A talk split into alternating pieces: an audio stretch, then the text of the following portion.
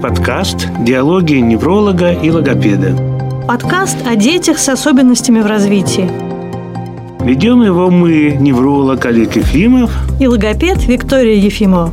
Этот подкаст в формате диалога, потому что нарушение развития – это всегда и педагогическая, и медицинская проблема. Здравствуйте. Сегодня мы поговорим о платной реабилитации для ребенка, о плюсах и минусах платной реабилитации. Я думаю, сначала стоит вообще обсудить, почему люди выбирают платные медицинские центры. Мы же будем говорить о медицинской реабилитации, да? Да, конечно. Люди ожидают, что уровень услуг будет выше, чем в бесплатных центрах, потому что там работают лучшие врачи, лучшее оборудование. Я думаю, что это еще и не все. В общем, есть конечно. куча мелких таких вещей, но важных. Например, что не нужно ждать долго, когда тебя примут. Да? Ты решил записаться, ты записался и пришел. В государственной поликлинике сейчас это очень сложно. Ожидается также, что с тобой будут вежливо общаться. Да, да это, к сожалению, в государственных учреждениях не всегда бывает так. Известно, что в государственном учреждении учреждении, если это не реабилитация, если просто прием врача, да, то врач может потратить на тебя сколько? 15 минут? 12-15 минут, да. Ну вот меня, например, всегда еще напрягает э, такая вещь, что, в общем-то, в советское время, а может быть и сейчас тоже, я редко хожу к врачу, было принято все-таки, хоть и бесплатно, но сунуть в кармашек врачу какие-то деньги. Это всегда вот эта вот дилемма, сколько туда нужно сунуть, в какой момент, такая вот напряженность, мне никогда не удавалось э, вообще с этим да, справиться. Я, я, кстати, тоже, я из-за этого этого я стараюсь не ходить в бесплатный центр к тем же врачам, допустим, профессору на консультацию, который где-то консультирует в платном центре. Ну, то есть э, для нас с тобой, как и для многих людей, важно, когда заранее известна стоимость услуги, правильно? Ну да, конечно. Давай перейдем уже ближе к нашей работе, к центру прогноз. Вот расскажи, ты организовал центр прогноз 1988 году. Это был еще Советский Союз. А с чего вообще тебе пришло в голову создать платный центр? Я несколько раз в отпуск ездил в Грузию. Вот, ну, меня друзья приглашали, и там меня просили консультировать, работать как невролог. И я привык там работать только на качество. Ты занимался иглотерапией? Да, неврологическая диагностика и иглотерапия. Мне приходилось очень много отказываться, а если я знал, что я пациенту не очень помогу, потому что, ну, есть определенные показания, показаний там для метода. Кому-то ты точно знаешь, что поможешь, кому-то не очень, а кому-то блестяще.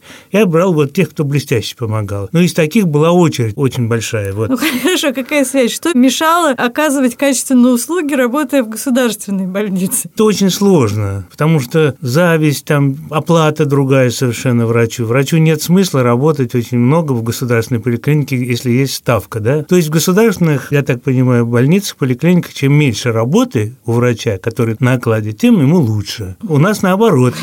Чем больше пациентов, тем больше работы, тем они больше получат наши врачи. Ну, я просто тебя очень хорошо понимаю, потому что мне тоже пришлось совершить этот скачок из государственной системы в частную. Это, конечно, было значительно позже, но для меня вот это было такой страшный шаг, потеря какой-то стабильности такой, хотя, может быть, и мнимой. Но я работала в коррекционном детском саду логопедом для детей с нарушением зрения. И э, с чем я столкнулась, ну, фактически это было учреждение, где по нынешним меркам была реабилитация для детей с нарушением зрения и нарушением речи. И хотя это был очень хороший детский сад, там были потрясающие сотрудники, очень высокий уровень на то время оказания услуг, но родители, в общем-то, этого не ценили. У них было ощущение, что то, что бесплатно, это плохо. И там были, например, тренинг биологической обратной связи бесплатно для детей, но родители ехали с детьми на другой конец города, чтобы получить это за деньги. То есть есть еще такое некоторое обесценивание бесплатных услуг среди родителей. Угу. Что меня больше всего подвигло организовать центр, ну, собственно, платный, собственно, прогноз, который до сих пор работает, это потребность свободы. Потому что, когда я работал в государственном учреждении, я много работал. Я по санавиации летал, и в неврологическом отделении работал, и в санатории психоневрологическом детском работал. Где только я не работал. И на вызовы во время эпидемии ходил. Но что меня сковывало, ты всегда вынужден подчиняться в рамках то, что главный врач там тебе говорит. Вот, Но ну, это может быть не всегда разумно. Конечно. Да? А он начинает диктовать тебе, какой метод лечения применять, какой прибор покупать, какой не покупать. То есть тебе захотелось свободы да, независимости. Да, это самая главная позиция была, потому что я всегда много работал и всегда мог заработать какие-то деньги, а вот свобода – это главное. Плюс, значит, что? Очень формальная работа в государственных учреждениях. Там главное – ты напиши Лечить – это уже второй вопрос. Лечишь ты, не лечишь. То же самое, в общем-то, в детском саду ага. и в школе. Вот у логопеда в детском саду 4 часа рабочий день, дай бог, из этих 4 часов 2 или полтора часа ты занимаешься с детьми, остальное время ты пишешь планы ежедневные, перспективные, квартальные, еще какие-то. Как правило, к жизни это никакого отношения не имеет. Вот бедные врачи в поликлиниках, допустим, сидят, да, время и так ограничено, а с них же требуют писанину по полной программе. То есть получается, что там из 15 минут, которые, ну, я не знаю, сколько сейчас, ну, допустим, 15 минут, он, наверное, минут 12, он строчит бумагу, да, причем проверять будут именно вот эту бумагу. А не то, как он помог А не пациенту. то, как он помог пациенту, да. Вот как раз по бумагам идет оценка труда работы. Я вспоминаю, я когда после института отрабатывал на Урале, в маленьком городишке, да, у меня был там еще один доктор, ровесник мой. Я там, значит, очень старался, очень много там новшеств ввел, энергично работал. Короче говоря, именно врачебной работы у меня продвижки были. А был второй доктор, который прекрасно подписывал карточки. Его все хвалили в захлеб потому что он сидел, у него красивым каллиграфическим почерком были картинки нарисованы на карточках, да. Вот его хвалили, а меня, в общем-то, ругали, потому что я не подчинялся распоряжениям, что надо маленьких детей всех категорически в больницу, а я знал, что там стафилококковая пневмония, что нельзя этого делать, только потому, что у меня смертности не было на участке, от меня отстали. То есть ты всегда был карбонарий и борец? Ну да, ну, потому что я старался сделать людям как лучше, а не то, чтобы было красиво написаны эти карточки, которые никому не нужны. Вообще, я считаю, что в 88 году организовать частный центр – это подвиг, и не каждому такое в голову пришло бы. Надо было организовать еще людей. Сам-то я знал, что все будет хорошо. Со мной же пошли еще, наверное, человек 15. Которым и... тоже было страшно, которым, в неизвестность, да? Вот им-то было страшно. Но я говорил, что вы не беспокойтесь, через там 6 месяцев вы будете получать в три раза больше, чем здесь вы получаете. Будете гораздо лучше и эффективнее работать. Так оно и было. Вот сейчас мы переходим к скользкой теме как раз. Ты организовал центр, он 30 лет успешно работает, и все время центр сам зарабатывает деньги на свое существование, на аренду, на зарплату, но мы иногда с тобой сталкиваемся в интернете с таким мнением, иногда прям пишут нам на страницу, что вот что вы строили за бизнес, вы зарабатываете деньги на больных детях, на их родителей, которые в измененном состоянии готовы все отдать. Но вот просто слушая всю эту историю, ну что здесь можно сказать? Я понимаю, что мнение родителей такое это от отчаяния в какой-то степени от того, что сами родители в состоянии в тяжелом психологическом находятся. Ну, я думаю, не надо сравнивать, допустим, наш центр и центр государственный, да, с таким же профилем, хотя их таких мало эффективных центров, я бы сказал, что вообще нет. Но смотрите, мы платим аренду полностью, это очень дорогая аренда. В центре Петербурга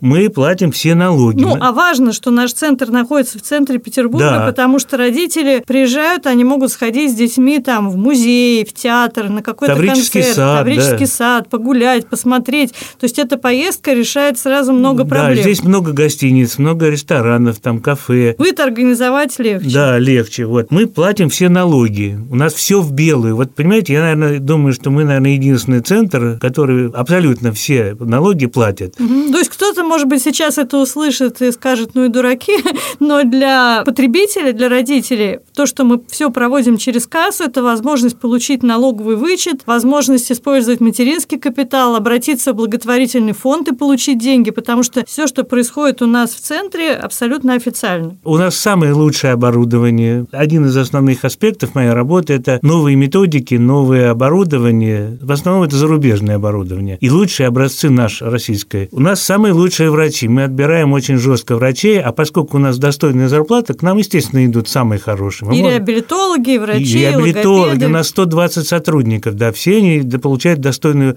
зарплату. Вот даже был кризис, эпидемия. Ну, была и есть. Да, она еще не закончилась. Но никто у нас не роптал. Все понимали, что все будет хорошо у нас, все, все получали какие-то деньги. Хотя для нас, как и для всех, это было такой Стресс страшной был, да. неожиданностью и стрессом. Да, у меня даже желудок болеть начал. Сейчас, слава богу, прошел. Ну, вот. что еще о нашем центре? У нас много помещений, и мы все их арендуем, но то, что этих помещений много, тоже очень полезно, особенно сейчас, когда важно развести потоки пациентов, не устраивать скученности, все занятия у нас индивидуальные. То есть для нашего центра нету со стороны государства каких-то вот особых и никогда льгот. Не было. И никогда не никогда было. Не было. Но Но в этом есть для нас плюсы, потому что государственная система, она во всем мире достаточно неуклюжая, и в ней медленно происходят изменения, нам никто не диктует никакие условия, поэтому мы можем выбирать самые эффективные методы, мы проводим научные исследования не хуже научного института, пишем статьи, то есть ведем огромную серьезную работу, которая делается не ради бумажки, а ради угу. того, чтобы было максимальное качество. Потому что здесь такая саморегулирующаяся система, угу. если мы не будем эффективно помогать, к нам никто не будет да, приходить. У нас самый крупный центр в Европе и самый, наверное, квалифицированный, потому что к нам приезжают иностранцы из всех европейских стран, из Америки, из откуда еще там, из Австралии даже приезжали. Да? Из Европы, из, да. Из Азии очень много, да. Вот, и все они говорят, что такого центра нет. То есть, когда кто-то говорит в прогнозе дорого, возникает встречный вопрос, с чем сравнивают эту стоимость. Дорого по сравнению с чем? Потому что дорого и дешево – это такие понятия относительные. Если подумать о том, что стоимость вот этого интенсивного реабилитационного курса, в нее входит 72 педагогических занятия, 10 видов аппаратной диагностики, немедикаментозные аппаратные методы, которые все проводятся на дорогущей аппаратуре, то есть каждый прибор там стоит несколько миллионов. И э, в то же время, с точки зрения родителей, это может выглядеть, э, ну, что в других центрах то же самое, называется так же, да? Да, ну вот как раз не так потому что у нас очень хорошее оборудование, да, мы стараемся самые лучшие образцы брать, у нас хорошие контакты, мы ездим за границу, сами выбираем, покупаем. Ну и не только в оборудовании дело, дело, конечно, еще и в специалистах. Несмотря на то, что у нас такой большой коллектив, мы огромную работу провели, чтобы все специалисты взаимодействовали друг с другом, все работали в общем научном подходе, передавали друг другу информацию, потому что, ну, в других центрах, как правило, в каждом кабинете сидит специалист с каким-то да. своим отдельным представлением, и, может быть, даже даже они э, противоречат друг другу, представления специалистов из соседних кабинетов. Да, а у нас истинный комплекс. Начнем с того, что моя жена логопед, педагог, а я врач, и поэтому мы органически уже много лет обсуждаем все вопросы и подбираем вот такие шаги, которые объединили бы работу врачей и педагогов. И у нас даже на приеме первичном сидит врач и логопед, который вместе составляют реабилитационную программу и медикаментозные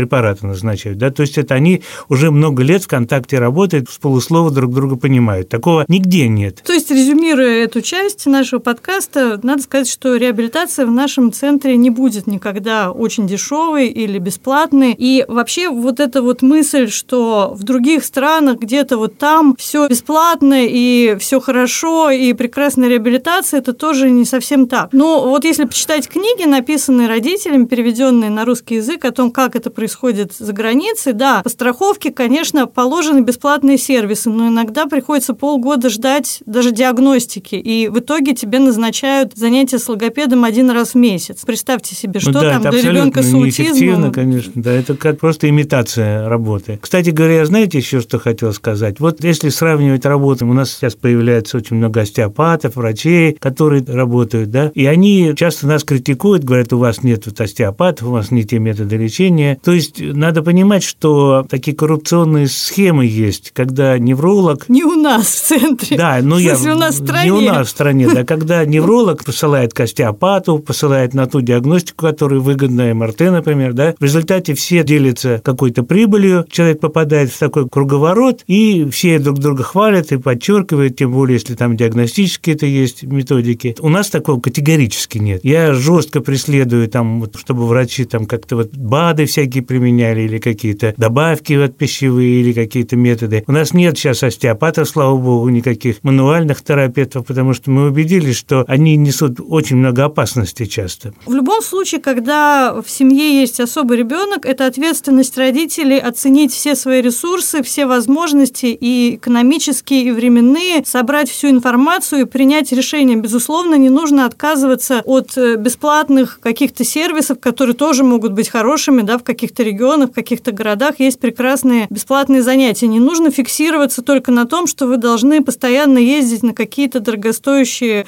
реабилитационные курсы непрерывно. Мы, кстати говоря, проводим очень большую работу по обучению специалистов. И родителей. Родителей, да. Мы проводим семинары и бесплатное, и платное обучение для врачей, для логопедов, для специалистов. Ну, в конце концов, в наших книгах мы очень подробно рассказываем, что в нашем центре в нашей клинике происходит. Почему? Чтобы родители сделали осознанный выбор. Мы никогда не используем такие агрессивные методы рекламы, типа «наконец открыт единственный метод излечения аутизма, все к нам». Но все-таки ребенок с нарушениями в семье – это ответственность родителей. Ответственность родителей его реабилитировать, выбирать, собирать информацию, расчленять вот эту информацию на нужную и ненужную, принимать решения. Да, наша установка – это вот с помощью хорошей диагностической аппаратуры найти какой-то синдром, который вот, или ряд синдромов, например, у аутистов есть несколько синдромов, да, и мы лечим именно эти синдромы уже, не просто пальцем в небо, как в поликлинике иногда бывает, говорят, вот у вас, видимо, кровоток плохой в головке у ребенка, а у нас это конкретная работа, врач оценивает этот кровоток и назначает уже конкретно препараты, которые помогают. Или говорят, у вас ребенок не говорит в поликлинике, значит, надо подождать, он заговорит там лет в пять. Вот, а у нас мы стараемся брать рано ребенка и рано начинать эффективные терапии, если мы видим, что у него, например, там проводимость слуховой информации резко снижена на столовом уровне из-за каких-то проблем в родах. То есть мы не на ощупь идем, а конкретно находим слабое звено в организме ребенка или несколько слабых звеньев и проводим терапию. Наша диагностика, она ну, очень эффективная. Многие методы у нас уникальные, которых нет ни в Москве, и даже за границей нет. Они работают, и много пациентов, которые к нам приезжают и, в общем, получают хороший эффект от